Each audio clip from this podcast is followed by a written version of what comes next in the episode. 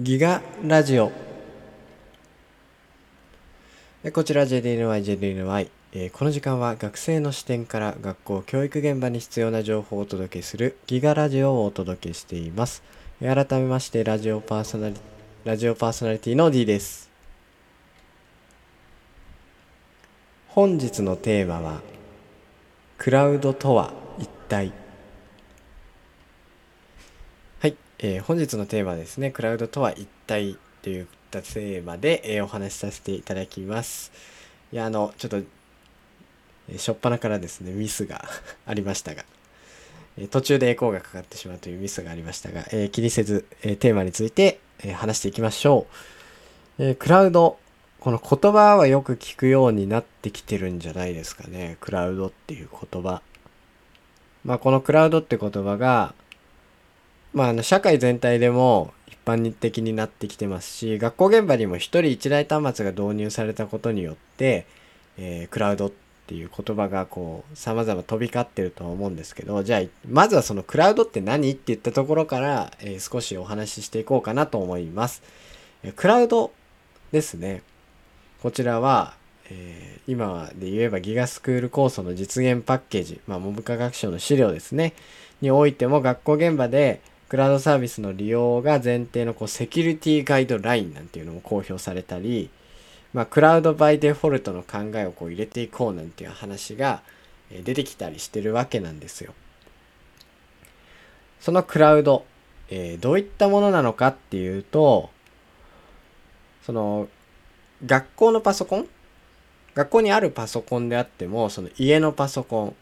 まあ、またあれですね携帯でもその同じアカウント内だったらその資料とかデータを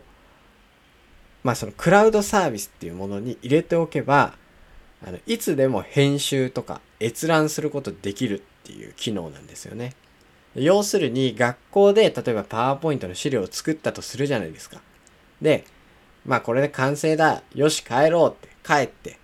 家帰ってちょっと考えてみたら、あ、やばい。あの資料入れるの忘れてたって思った時に、じゃあ明日の朝学校に行ってやろうじゃなくて、家のパソコンからそのアカウントに接続することができれば、家のパソコンで編集してそのスライドを追加することができるわけですよ。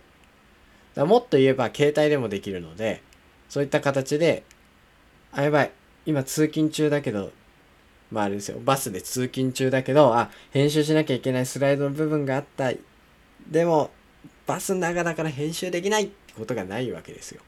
このクラウドサービスを、まあ、利用するとっていったところですね。だから、あの、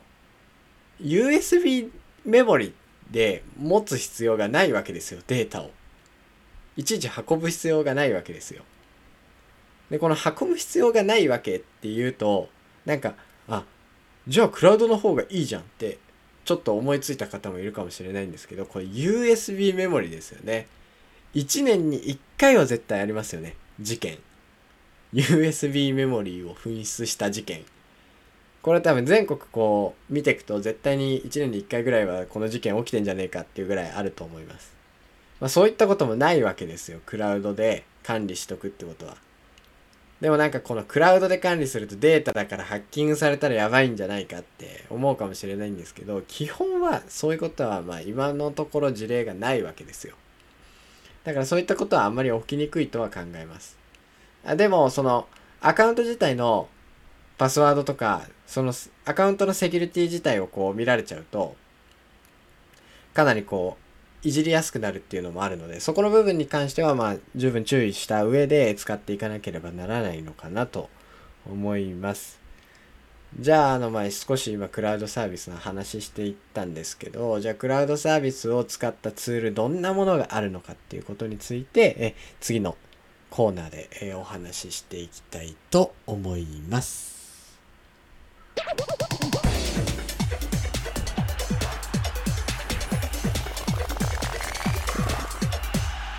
ギガラジオ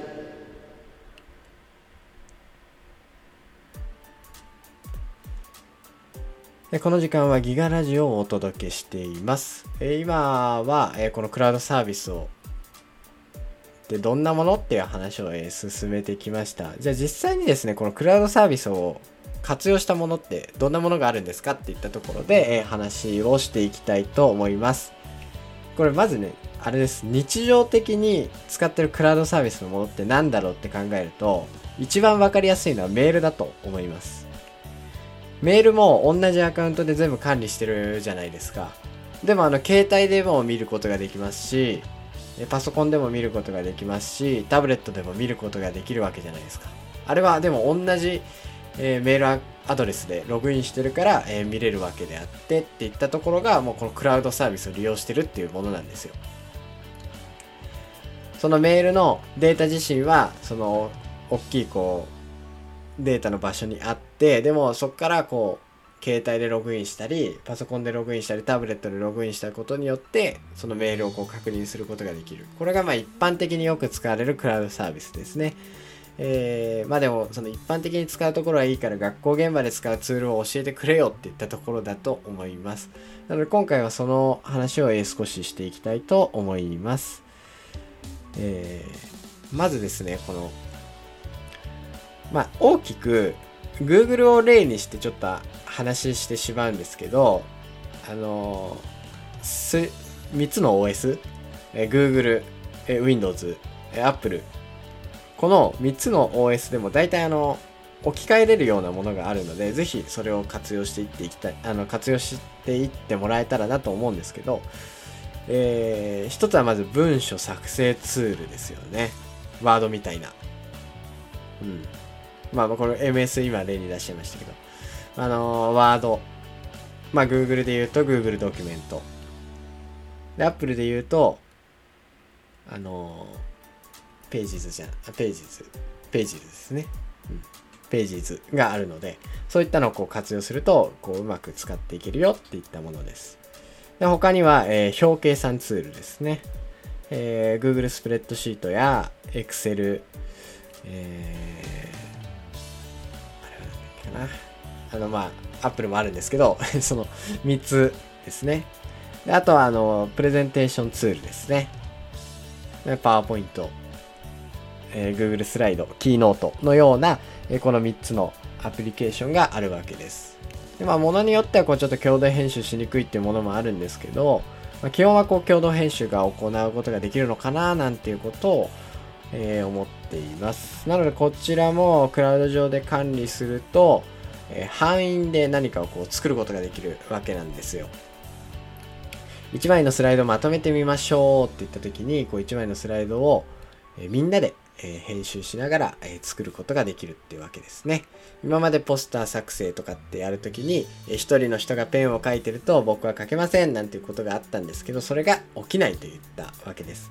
えこれうまく活用していけば、えこういったハンデの共同活動なんていうのをこう充実させることができますので、ぜひこういった活、あの活用してる、クラウドサービスを活用しているツールをですね、え使っていただいて、えー、もっとですね、授業の充実を、えー、していっていただけたらな、なんていうことを考えています。ぜひですね、皆様もこちら、えー、今例に挙げたようなツールを使いながらですね、授業を進めていっていければと考えています。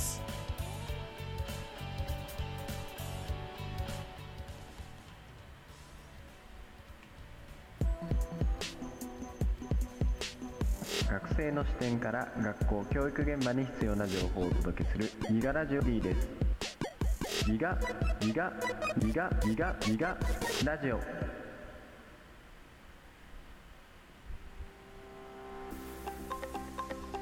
はい、えー、この時間はギガラジオをお届けしていました、えー、今回のテーマはですね、えー、クラウドとは一体といったところで、えー、クラウドのえー、クラウドがどういうものなのかっていう説明の部分から、えー、クラウドどういったツールがあるのかななんていう話を、えー、進めていきました。意外ですよね。意外にこう自分たちが使ってるメールなんていうのもこうクラウドを利用してるサービスの一つなんですよね。いやこういうのってなんか知ってみるとあなんだクラウドって難しいものじゃなくて身近にあるものなんだなんていうことに気づけたりもするので、えー、ぜひともですねあのこれクラウドなんじゃないのかなって日常生活のものでも、考えていくことが大事なのかもしれません。はい、えーということで今回はクラウドについて、えやっていきました、えーこんな話もっと聞きたいよなんていうことがあれば、えーぜひとも、えそちらを Google フォームで送っていただけたらななんていうことを、え思っています、えーギガラジオの感想もですね Google サイトの方に、えーご応募できるようになっておりますのでぜひとも、えーそちらも、えー送っていただけたらななんていうことを考えています、えギガラジオのサイトの方も、えリニューアルされています。ぜひともそちらもチェックしてください、えあと新たにですね、えーギガラジオの Twitter アカウントなんていうのもできましたのでそちらで、え最新情報や、えーお便りなんていうのも募集しておりますので、ぜひとも、えーそちらもご活用ください。えーそれではですね、今回のテーマこの辺で。バイ Thank you!